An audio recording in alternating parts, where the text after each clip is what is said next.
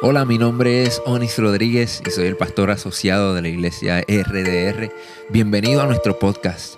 Si aún no lo has hecho, toma este tiempo para suscribirte, conéctate con nosotros, hazte parte de nuestra familia. Esta es nuestra manera de invertir en ti y por eso queremos conectarnos contigo para que obtengas todos los recursos que proveemos para ti. Si ya eres parte de nuestra familia, comparte nuestro contenido con tus amigos. Estaremos actualizando este podcast todas las semanas, así que quédate conectado con nosotros y riega la voz. Esperamos que este mensaje sea de mucha bendición para tu vida. Gloria a Dios. ¿Quién vive? Y a su nombre sea la gloria. Denle un aplauso fuerte a Cristo, hermano. Wow. Qué mañana gloriosa.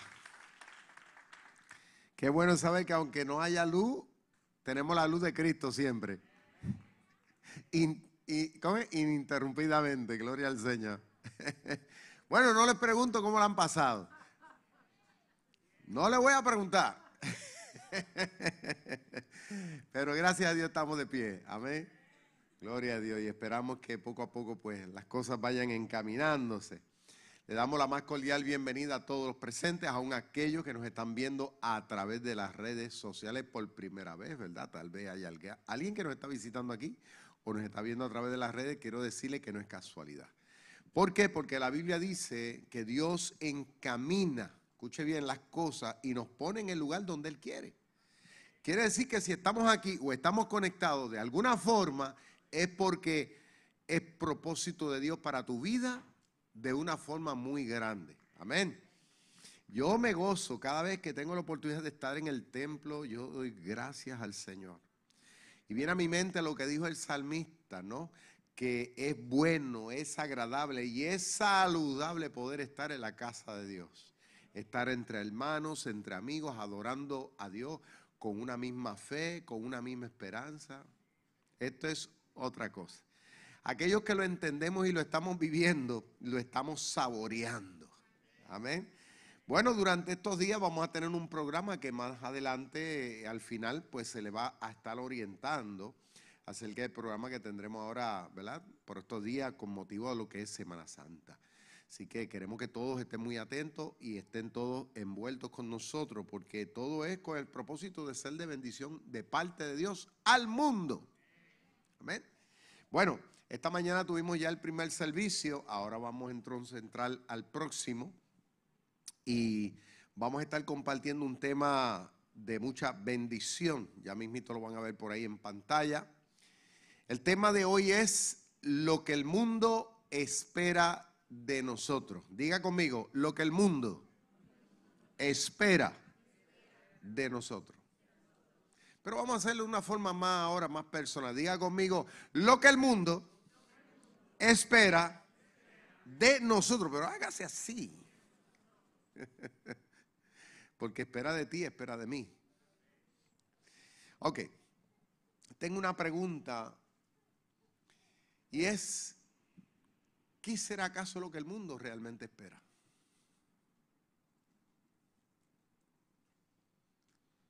¿Qué cree usted que el mundo espera de parte de ti como cristiano y espera de mí? ¿Acaso será dinero? Bueno, hay quienes tal vez se acercan, ¿verdad? A alguna iglesia o se acercan al Evangelio o se acercan a Dios esperando dinero. De que los hay, los hay personas que tienen una necesidad económica y piensan, no, pues mira, me voy a acercar a la iglesia porque esta gente representa a Dios.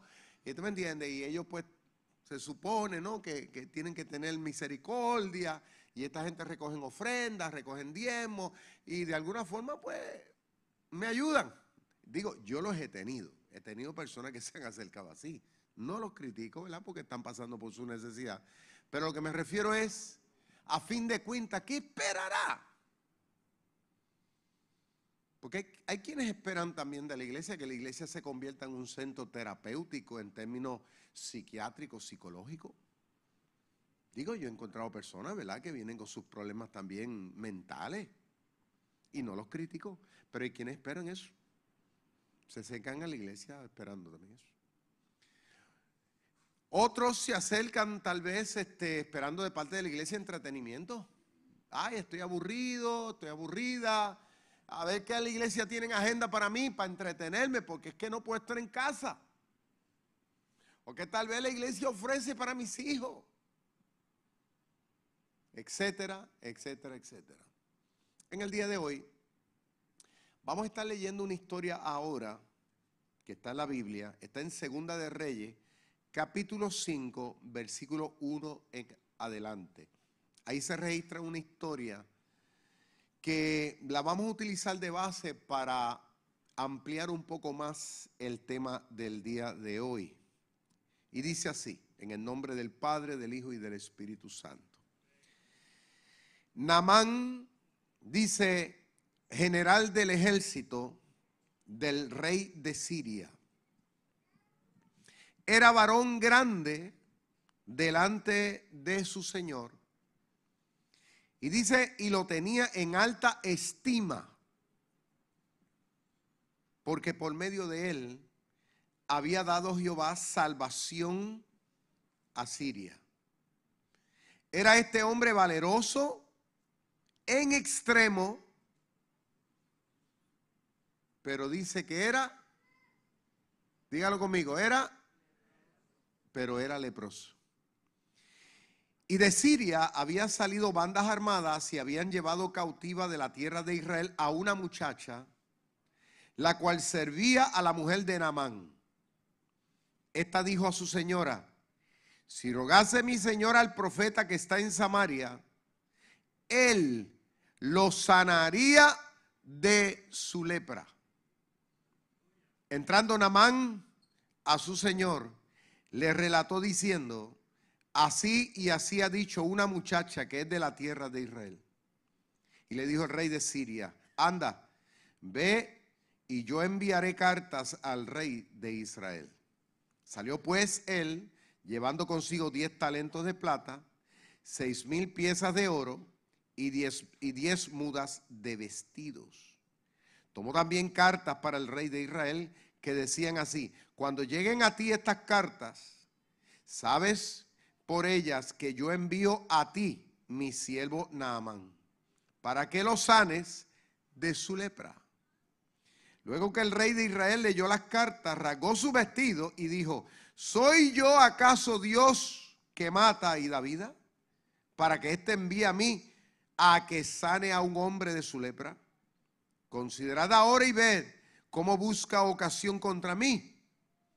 Cuando Eliseo, el varón de Dios, oyó que el rey de Siria había rasgado su vestido, envió a decir al rey, ¿por qué has rasgado tus vestidos? Le preguntó Eliseo al rey de Israel, ¿por qué has rasgado tus vestidos? Tremenda pregunta. Dice, y vino Namán. Ah, perdón. Le dijo, venga ahora a mí y sabrá que hay profeta en Israel, le dijo Eliseo. Y vino Naamán con sus caballos y con su carro y se paró a la puerta de la casa de Eliseo. Entonces Eliseo le envió un mensajero diciendo, ve y lávate siete veces en el Jordán y tu carne se te restaurará y serás limpio. Y Naamán se fue enojado diciendo, He aquí yo decía, para mí saldrá y luego y estando en pie invocará el nombre de Jehová su Dios y, alzará su mano y tocará el lugar y sanará la lepra. Habana y Farfar, río de Damasco, ¿no son mejores que todas las aguas de Israel? Si me lavaren ellos, ¿no seré también limpio? Y dice que se volvió y se fue bien contento. ¿Cómo se fue? I don't hear you, no lo oigo. ¿Cómo se fue el hombre? Bien feliz. sí, dígalo, Julio, ¿cómo se fue? Ve, ese hombre tiene pepa ahí. Se fue enojado, dice. Mas sus criados se le acercaron y hablaron diciendo, Padre mío, si el profeta te mandare alguna gran cosa, ¿no la harías? ¿Cuánto más diciéndote, lávate y serás limpio? Él entonces descendió y se zambulló siete veces en el Jordán, conforme a la palabra del varón de Dios, dice. y su carne se volvió como la carne de un niño y quedó limpio. Y volvió el varón de Dios a él y toda su compañía. Y volvió al varón de Dios y él y toda su compañía y se puso delante de él y dijo, he aquí ahora conozco que no hay Dios en toda la tierra, alaba lo que él vive, sino que en la iglesia rey de reyes.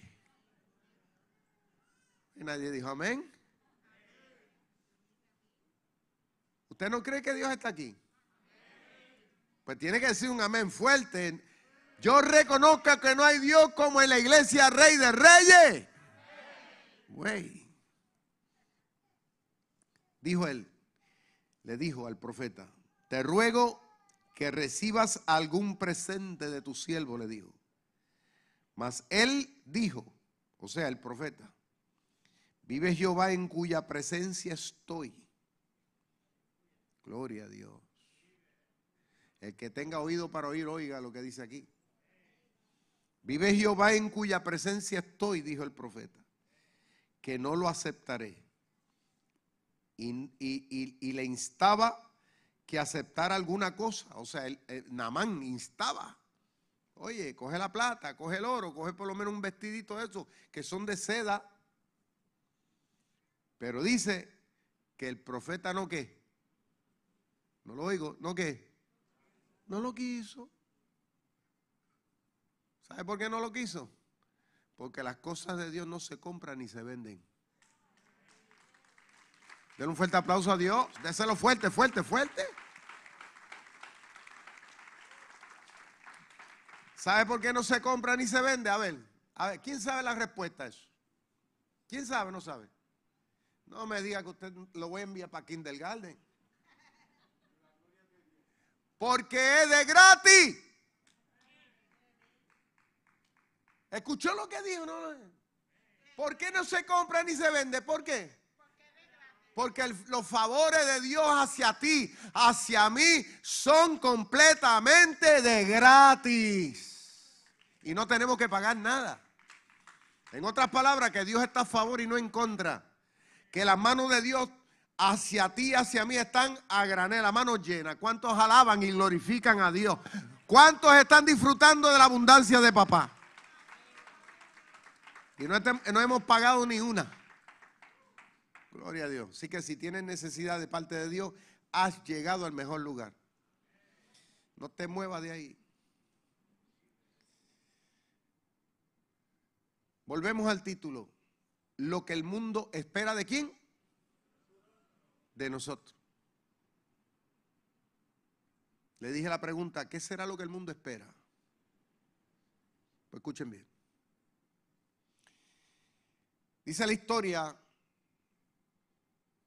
que había en cierta ocasión un hombre llamado Naamán. Fíjate que hasta el nombre suena grande, ¿verdad? Naamán. El nombre como que parece de una persona grande, musculosa, de una persona como que, no sé, como que de esta gente que, que están seguros de sí mismo, ¿verdad? Naamán. El nombre nada más intimida. La Biblia dice que este hombre no era cualquier persona. Dice que era general de generales, en este caso, del el rey de Siria, nada más y nada menos que el del rey de Siria. Que estamos hablando que para ese tiempo de la historia era el ejército que estaba en su apogeo. Eran quienes estaban controlando, conquistando, dominando el mundo de aquel entonces conocido. Tanto así que tenían subyugado en ese momento incluso hasta la nación de Israel. Y dice que este general llamado Naamán dice que había dado grandes victorias al rey de Siria en todos los frentes y en todos los combates. Tanto así que describe que este hombre Naamán dice que era valeroso en extremo. En otras palabras, que no le tenía miedo a nada ni a nadie. El tipo era un bravo de los bravos. Y lo había demostrado en el campo de batalla, no de boca. El tipo lo había demostrado en el campo peleando. había llevado a su ejército a alcanzar conquista nunca antes imaginada. En escenarios difíciles, él le había dado la estrategia de cómo vencer. Estamos hablando que este individuo era un estratega de estratega militar. Era un cerebro. Y tanto así que cuando se tenía que darle el frente con el ejército, él mismo estaba allí. Que no era que daba órdenes allá escondido, como hace Putin allá metido allá en un búnker. Manda a tirar bombas al mundo y haciendo y deshaciendo, escondido, así cualquiera, alaba lo que él vive. Este no, este estaba ahí dando la cara ahí con su gente. Y el rey de Siria se sentía sumamente agradecido y se sentía orgulloso de tener un general como este llamado Namán. Tanto así que dice que lo favorecía en extremo. Estoy seguro que después del rey, si había alguien que tenía la mejor casa en Siria, era Namán. Estoy seguro que era el hombre que más dinero ganaba después del rey. Estoy seguro que era el hombre que más poder inclusive tenía después del rey. O sea, el rey estaba feliz de saber que tenía a este hombre a su lado. ¿Por qué? Porque le aseguraba su reinado. Tipo inteligente. Podríamos decir un bravo de verdad. Y sabía el rey que podía confiar en él y se lo había demostrado que a pesar de que el hombre había alcanzado esa posición, era un hombre de extrema confianza. El rey se sentía seguro al lado de él. Pero viene qué cosa, habiendo este hombre llegado a donde llegó, habiendo este hombre gozado de la reputación, de todo lo que tenía, escuchen este detalle, la Biblia describe y lo afirma y lo declara así, que a pesar de todas esas cosas lindas que él había acumulado a su favor, la Biblia dice que estaba, ¿cómo dice? Leproso. Ahora usted dirá, ¿qué será eso la lepra?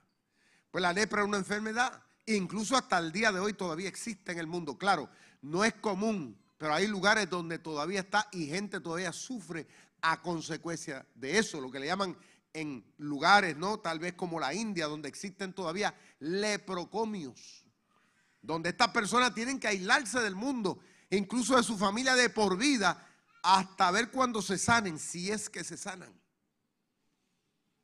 Es una enfermedad terrible que podríamos compararla tal vez con el SIDA, en que va matando a los seres humanos en vida. ¿Usted ha visto en las películas que ellos se, se ponían como que trapos y cosas? ¿Saben por qué? Porque la lepra lo que hace es que va pudriendo las carnes, las extremidades del, ser humano y, los dedos se caen, se cae la nariz, se caen las orejas, o sea, se caen los labios, comienzan a caerse porque se pudren. Y por eso que la gente andaba todo vendado, o sea, los leprosos. Ahora imagínate usted, estamos hablando Naamán, el hombre del momento, el gran general de generales que estoy seguro que tendría una mega esposa. ¿eh? Estoy seguro que el hombre tendría criados a montón. Estoy seguro que tendría la mejor casa, la mejor hacienda. El tipo ranqueado tendría la mejor cuenta de banco. Este tipo tenía, usted me entiende, gente que lo cuidaban 24/7. Mas aún así, el hombre tenía un problema tan y tan delicado, tan y tan grave que dice, que lo había sentenciado poco a poco, lentamente, a la muerte. No tan solamente hacia él, sino también familia. Porque era un problema que estaban sufriendo el núcleo familiar completo. Solamente de pensar el cuadro, yo siento como que tristeza ajena. Como que me pareciera estar en el lugar de él. Me imagino su esposa, la preocupación que tendría. ¿Qué va a pasar de nosotros si, él se muere? O los hijos, que estoy seguro que tendría hijos. Yo me imagino que en el entorno del hogar, de la familia, la situación habría sido sumamente delicada. Por lo que él estaba viviendo, a pesar de quién era Namán. Ahora, cuando yo meditaba en esto, vino a mi mente la realidad del mundo en el cual nosotros estamos viviendo.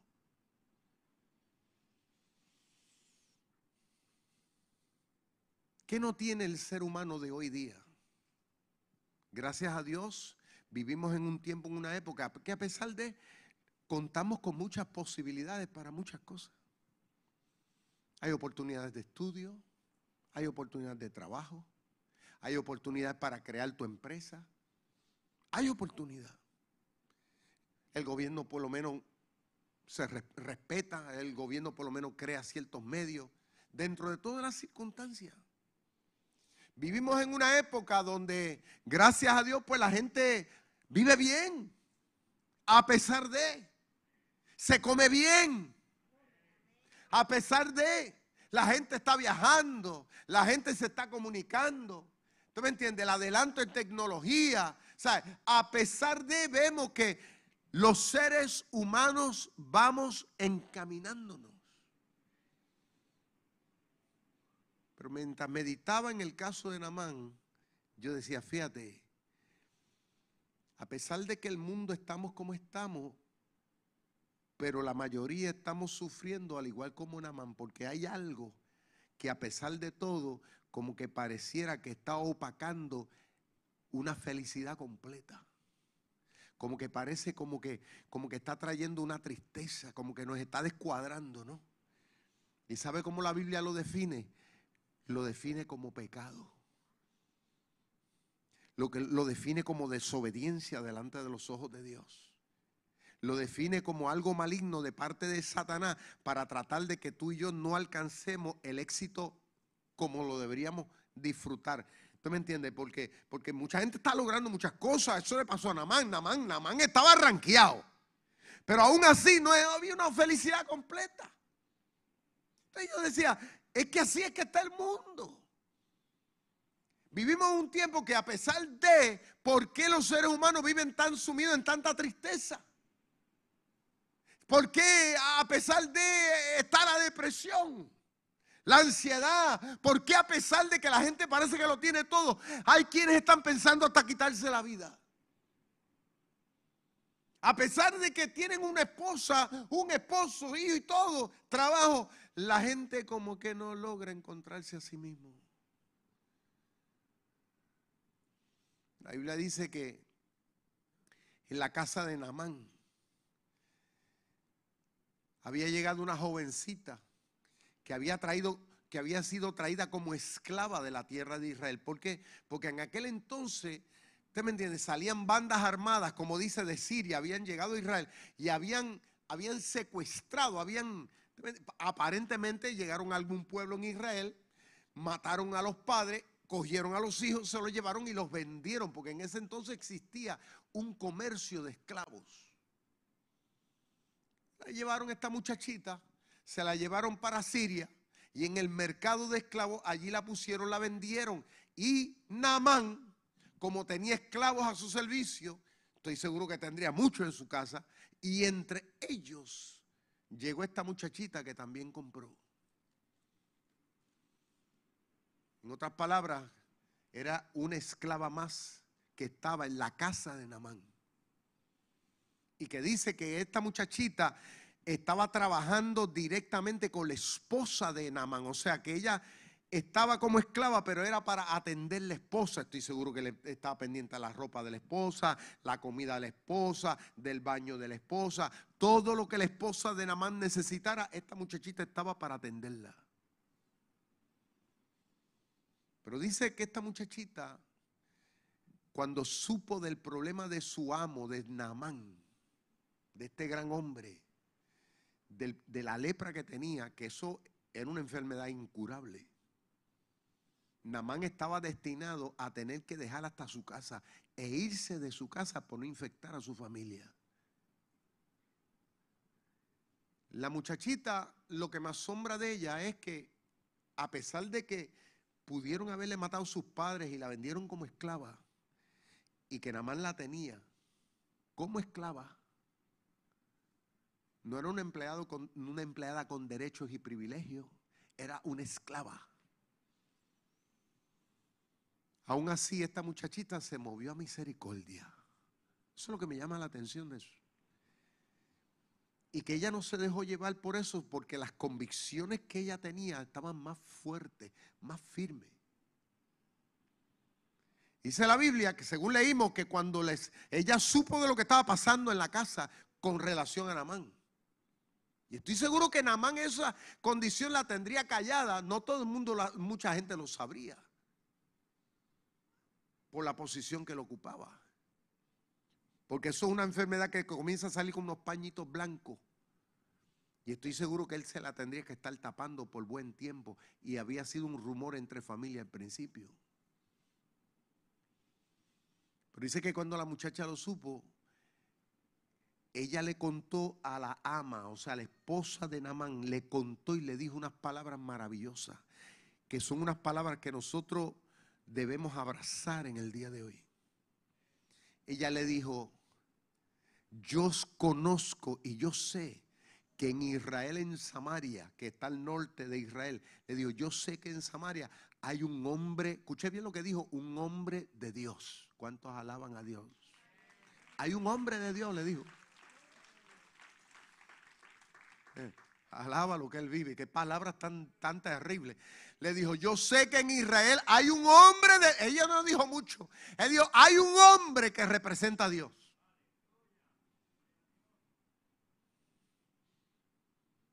Si mi Señor va a él, estoy seguro que él le va a sanar fueron las palabras de ella. La convicción que ella tenía.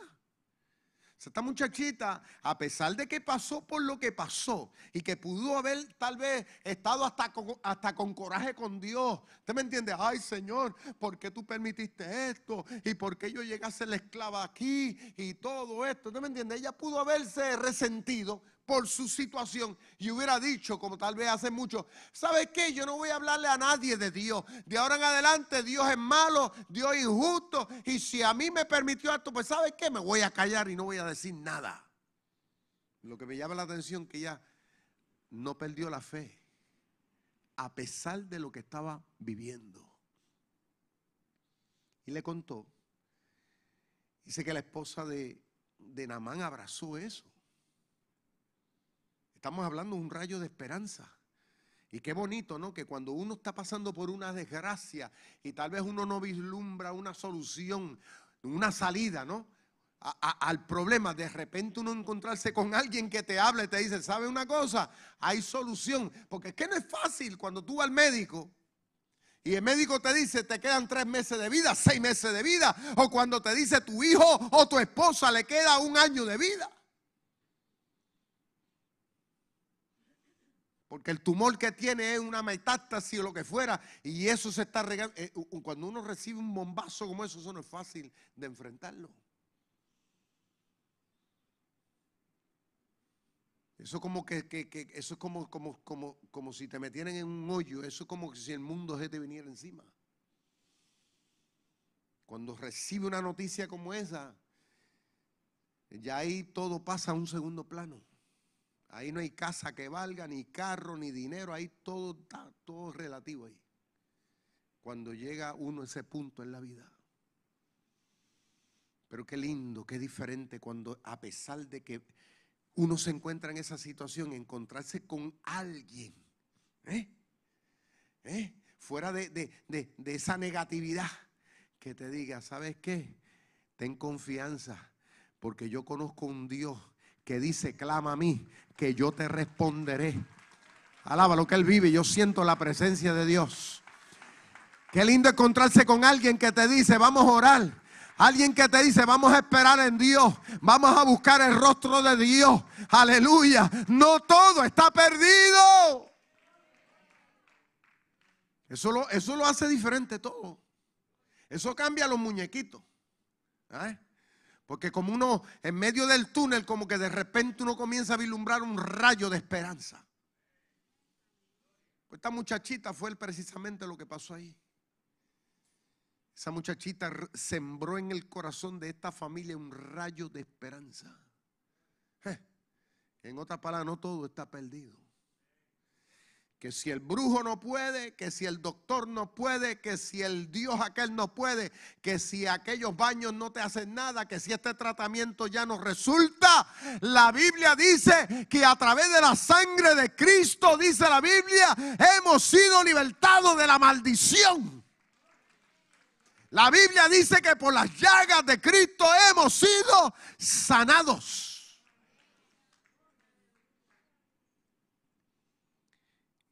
Dice que la esposa habló con Namán, con su esposo. Yo me imagino que habrá, se le habrá acercado, me imagino Namán tal vez en su hamaca, ¿no? Pensativo. Me imagino pensando Namán. Oye, tanta, tanto que yo he hecho en esta vida, que he conquistado, yo soy un bravo, yo, soy, yo he hecho esto, yo he hecho aquello, yo he hecho lo otro. Oye, no he podido conquistar esta enfermedad. Yo me imagino cuántas veces él se estaría preguntando eso. Porque yo me lo hubiera preguntado. He podido hacer esto, he podido hacer lo otro, pero esto no lo he podido resolver.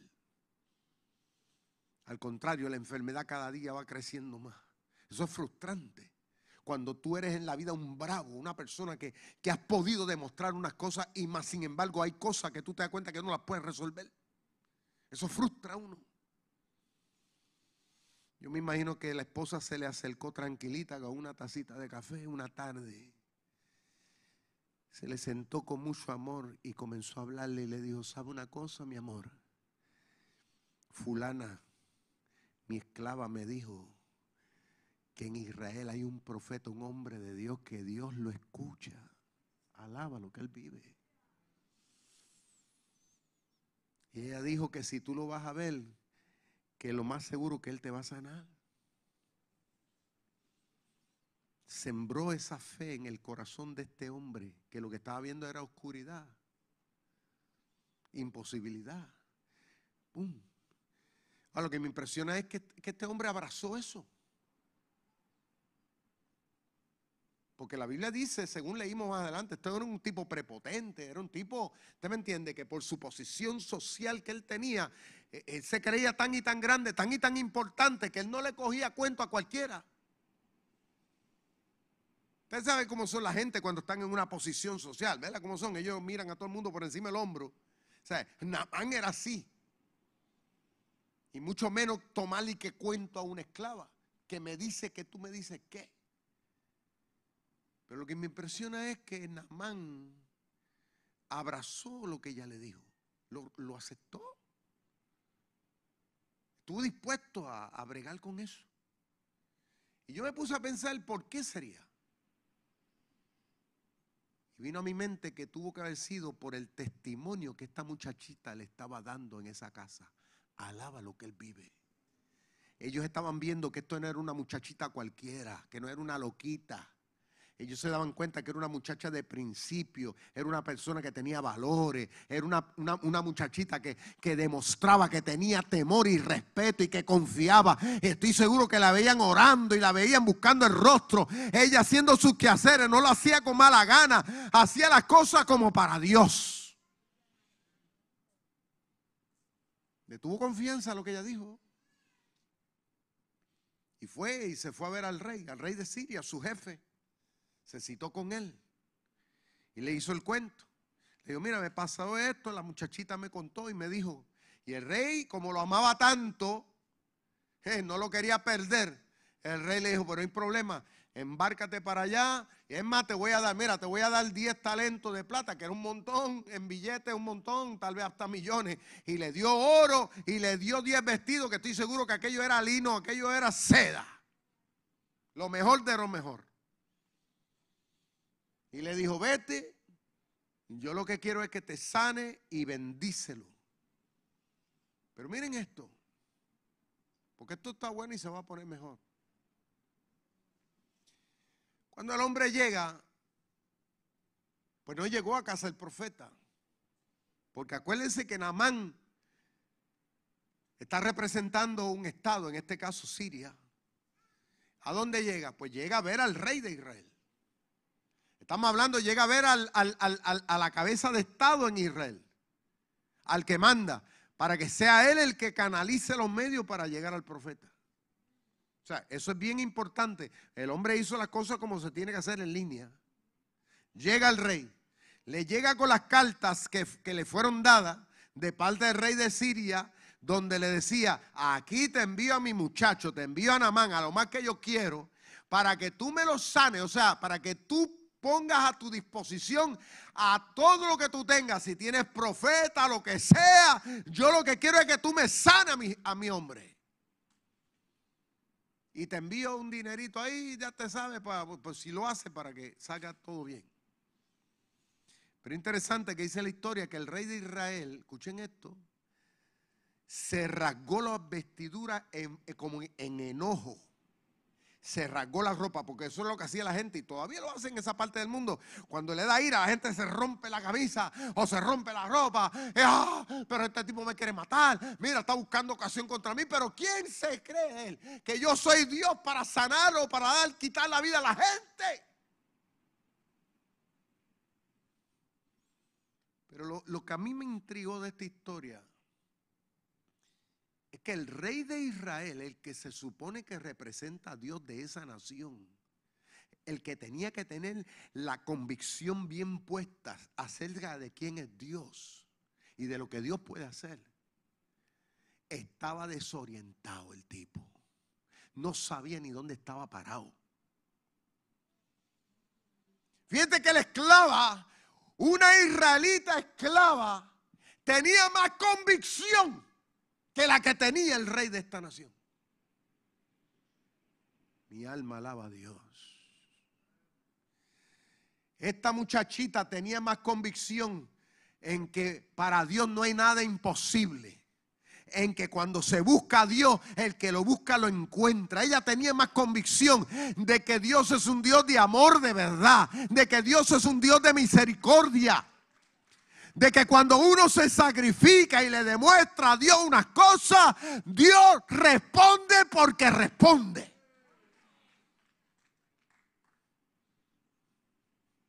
Pero el rey no sabía ni dónde estaba parado. ¿ah? ¿Quién soy yo? este tipo que me envía este leproso. Pero ¿cómo? ¿Cuál hubiera sido lo idílico en ese caso? ¿Qué tenía que haber hecho el rey de Israel? Oh, de verdad. No, hay problema. Si yo tengo aquí a un cuarto bate, a un hombre de Dios llamado Eliseo, vamos a enviarlo allá para que Eliseo se encargue de él.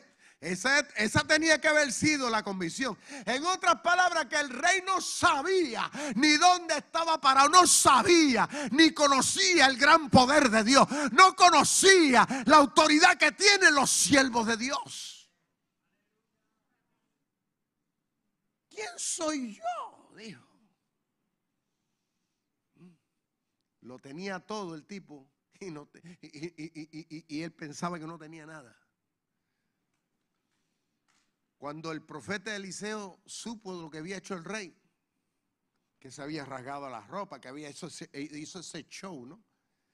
Tipo no sabía, no sabía ni, ni qué, tres pepinos, como dicen por ahí, no sabía ni lo que tenía entre manos.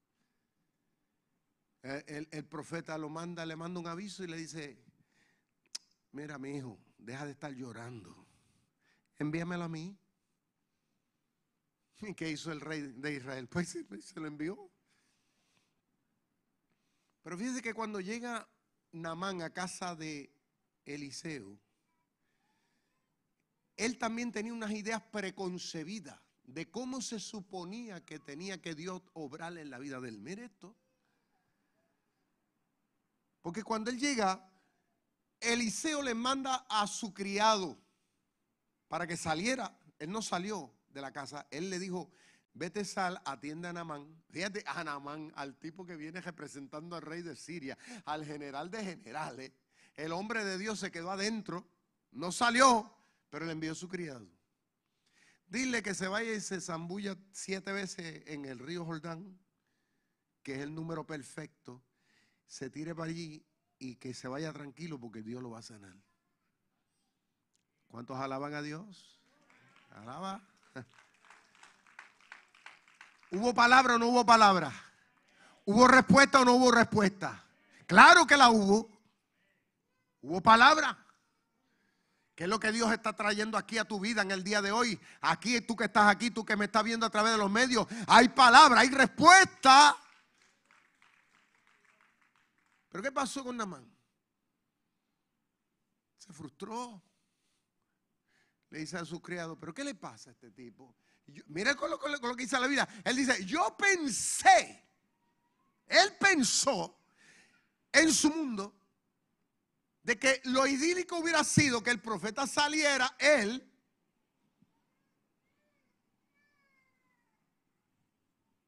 fuera, le hiciera la oración, le pusiera las manos y ahí él recibiera la bendición. Y ya.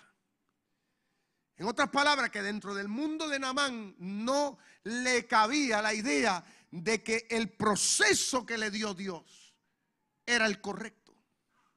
¿Sabe una cosa? Eso le pasa a mucha gente. Y eso tal vez le pasa a gente que está aquí hoy y gente que me está viendo a través de los medios. Que a veces llegamos a la iglesia o llegamos a Dios, llegamos a lo que sea, pero se nos hace difícil entender que las cosas son a la manera como Dios dice.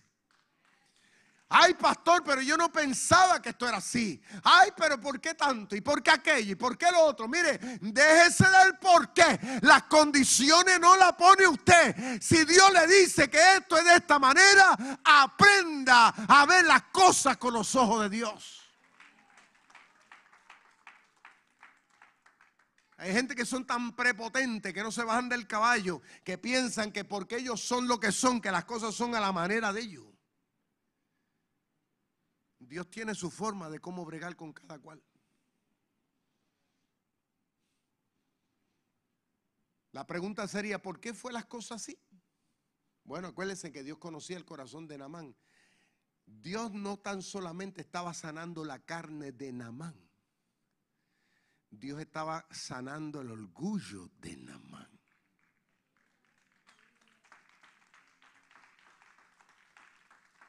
Porque Dios sabe muchas veces, a veces lo que, lo que nos hace tropezar.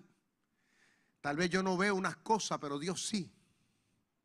A veces el problema pareciera ser este, pero muchas veces el problema de los seres humanos va más allá.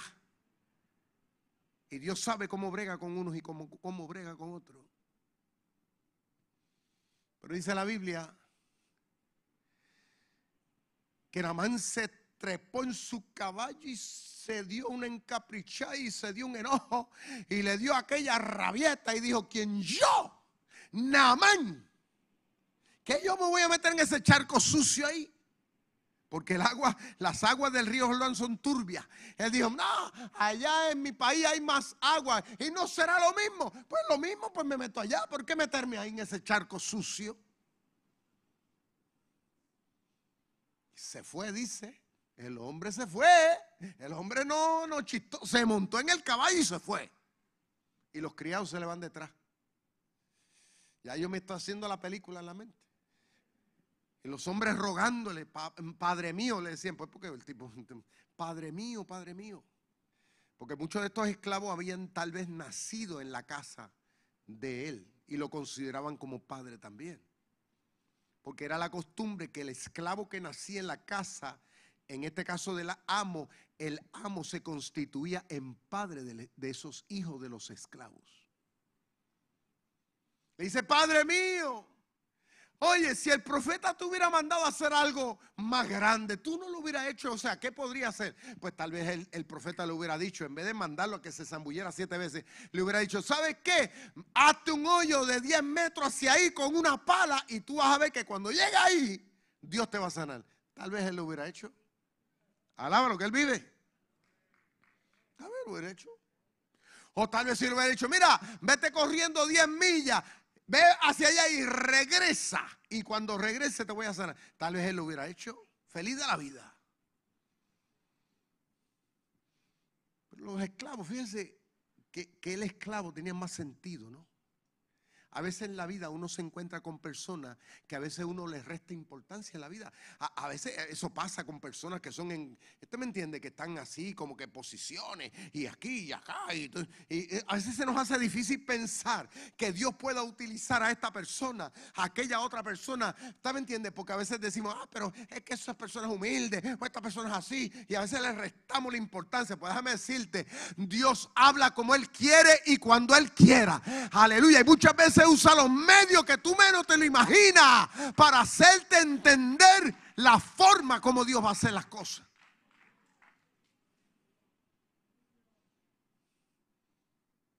Mire, yo nunca me olvido cuando yo tenía como 12 años, esto va a salir en el libro que, que pronto sale ahora de mi autobiografía. Yo tenía como 12 años.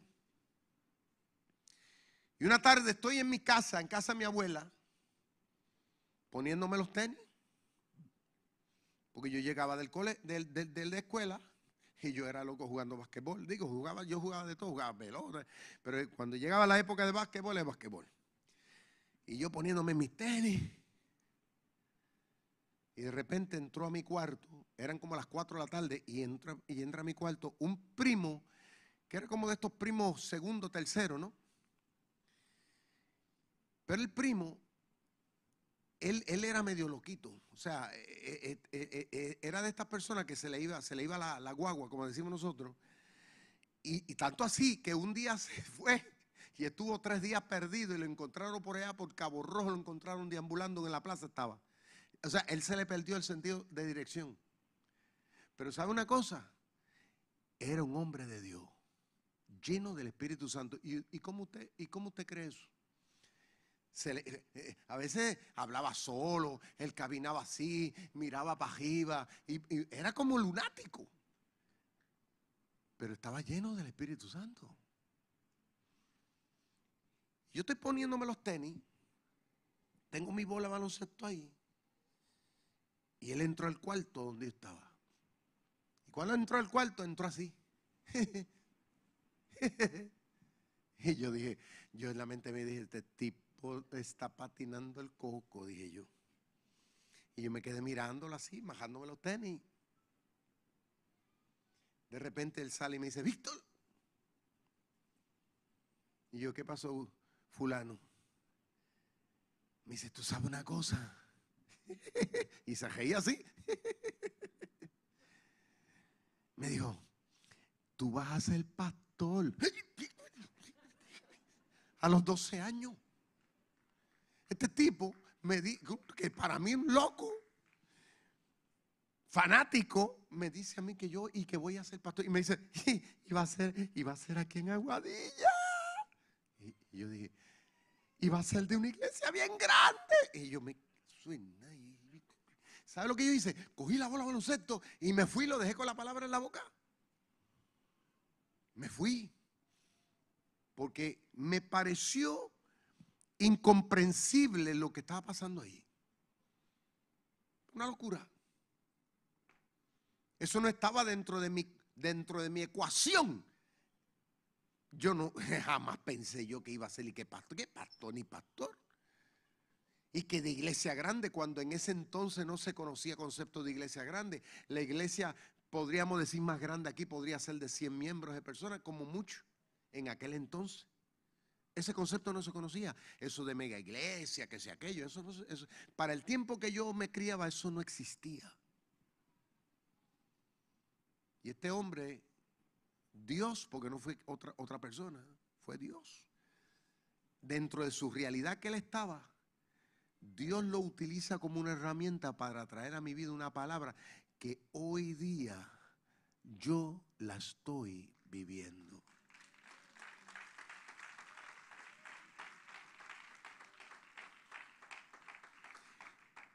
Que la ha venido viviendo ya por 28 años, ya casi 29, a nivel nacional y a nivel internacional.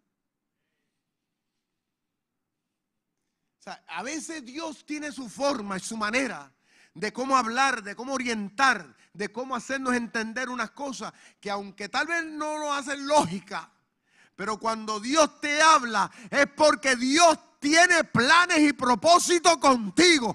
Cuando aquella esclava le dio palabra a Namán allá en su casa, que parecía ilógico, parecía una locura, era porque Dios lo amaba y era porque a pesar de Dios tenía solución para la vida de Namán. ¿Y sabe por qué te trajo Dios aquí hoy? Porque de igual manera Dios tiene el compromiso de sanar tu lepra, sanar tu problema, renovarte, restaurarte y decirte no temas porque yo estoy contigo.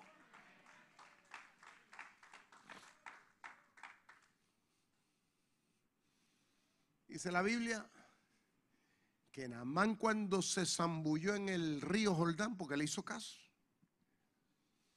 Dice que cuando salió su carne quedó como la de un niño. Nueva quedó. Wow.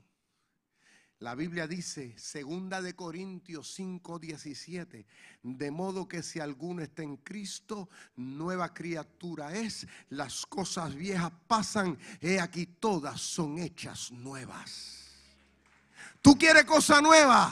Tú quieres que las cosas se renueven. Tú quieres salir adelante. Tú quieres ser una bendición. Tú quieres ser una herramienta para Dios. ¿Sabes qué? Sumérgete en el río de Dios. ¿Cuántos levantan las manos y alaba a Dios? Lo que es imposible para el hombre es posible para Dios.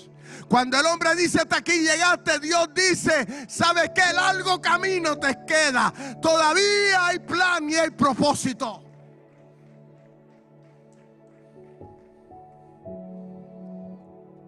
Dice que Namán salió del río cuando se miró de arriba abajo. Gana de llorar me. Cuando aquel hombre se miró sus manos y se vio que la lepra se había ido.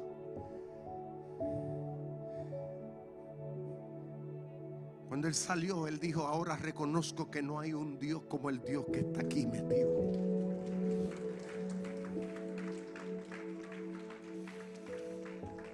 No tan solamente se fue la lepra del cuerpo, se fue la lepra del alma.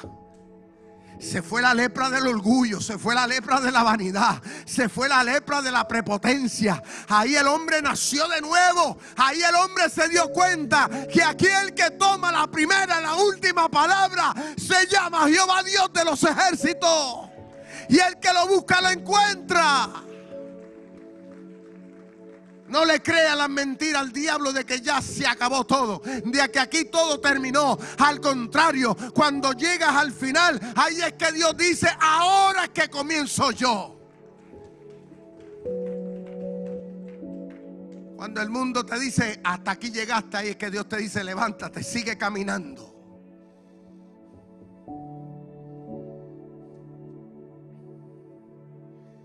En una ocasión a mi esposa un día le salió una pelotita aquí. La pelotita comenzó a crecer.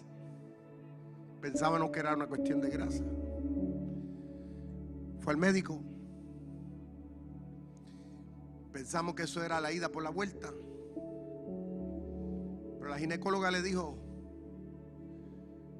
vamos a mandarte a hacer una mamografía. Hicieron su mamografía. Cuando salen los resultados, llaman de la oficina, rápido. Usted tiene que ver un internista, pero eso es volando. ¿Pero por qué? Porque las dos mamas, hay, hay unas masas, hay como cinco masas en cada una de las mamas. Y muchas de ellas llegan casi al pulmón.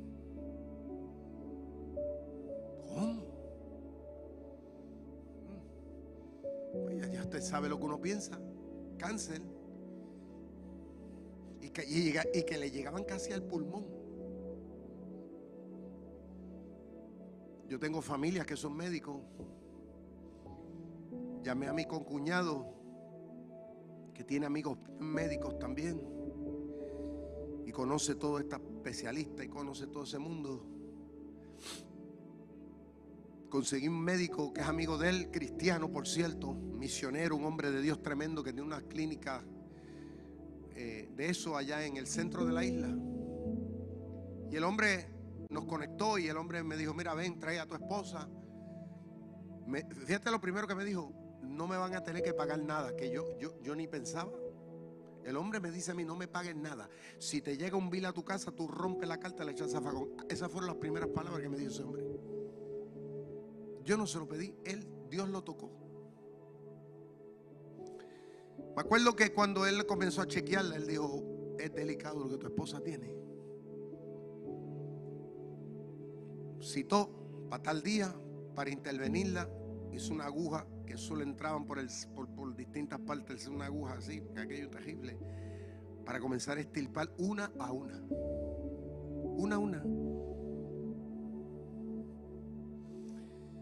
Después que le hicieron biopsias y cuánta cosa había, que fuimos para allá.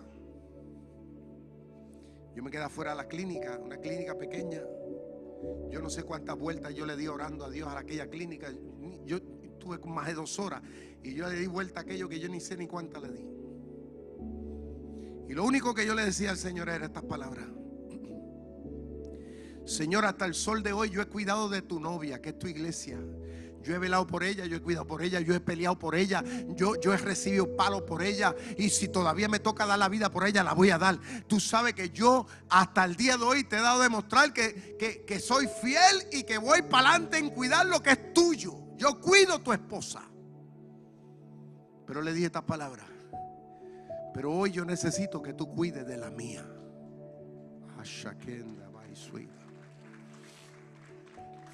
Hoy yo necesito que tú cuides de la mía. Bueno, cuando le hicieron todo el procedimiento, ahora eso lo enviaron a Estados Unidos, ahora tenemos que esperar dos semanas que lleguen los resultados. Y eso le hicieron unas cosas ahí que casi llegaban al pulmón, que sacaron y bueno, eso le pusieron unos clics, unas cosas terribles. Dos semanas esperando la noticia. Mi concuñado me dijo, no te apures, que yo le dije que me llamaran a mí, yo te voy a llamar a ti. Me acuerdo que era un martes en la mañana, a las 10 de la mañana, cuando me llama. Y nosotros, pues, toda nuestra fe puesta en el Señor. Me dice mi cuñado, ¿sabes qué? Salió todo negativo.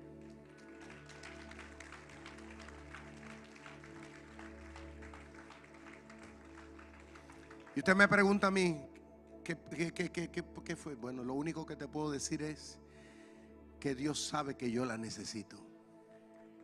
¿Cuántos adoran a Dios? Podrán haber muchas como ella, pero ninguna como ella. Alaba lo que Él vive. Lo que te quiero decir que no nos podemos dar por vencido a lo que dice el mundo, a lo que dice aquel, lo que dice, o a lo que parezca la circunstancia. Cuando este libro sagrado dice que Dios es real, aunque no lo parezca, es real. Tal vez para muchos no lo es, o tal vez no lo sea, porque la gente pone en condiciones que esto tiene que ser así, que esto tiene que ser asado, que aquello tiene que ser de una manera. Pero cuando uno se mete aquí y uno se desprende de toda prepotencia, orgullo, vanidad o lo que fuera, y uno dice, Dios mío, hágase como tú quieras. Aquí estoy, Señor amado. Aleluya. Tu palabra dice que tú salvaste esta nación, que tú estuviste con David, que tú estuviste con Moisés, que tú estuviste con Daniel, que tú hiciste lo que hiciste. ¿Sabes que Yo también creo en ti.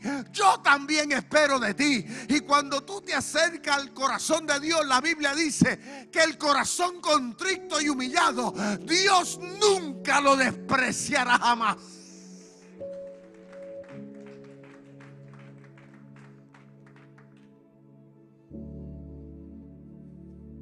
El mundo en el que vivimos ¿Sabe lo que está esperando de nosotros?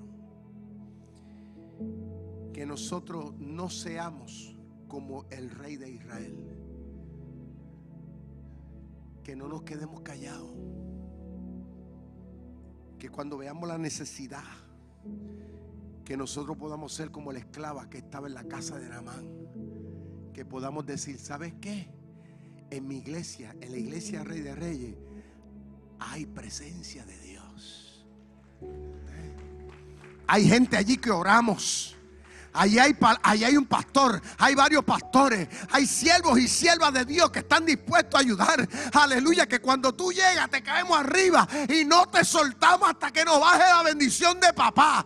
Que somos gente que le creemos a Dios, que no nos damos por vencidos. El mundo necesita de una iglesia que le crea a Dios. ¿Cuántos alaban su nombre? Póngase de pie conmigo. El mundo no quiere ver gente de brazos caídos, cristianos mediocres, gente que no sabe ni dónde está Dios. El mundo necesita de gente que sepa, de que sepa que aquí hay una fuente y un manantial de vida. Estamos en una de las mejores épocas del año, Semana Santa. No hay mejor época para que nosotros invitemos para acá a Raimundo y a todo el mundo. Durante estos días la gente se pone muy sensible. Y estoy seguro que en tu trabajo, en tu núcleo de familia, tu vecindario, te va a encontrar con gente. Háblele. Ya mismito mi esposa le va a hablar acerca de una estrategia buena. Compártala. Seamos la boca y seamos las manos del Señor. La gente lo único que está necesitada es de orientación. No crea usted ni piense que la gente sabe lo que hay aquí. La gente tiene una idea, pero no sabe. Aquí está la presencia de Dios. Porque donde están dos o más congregados, ahí está el Señor. Levante sus manos tan siquiera al cielo, por favor.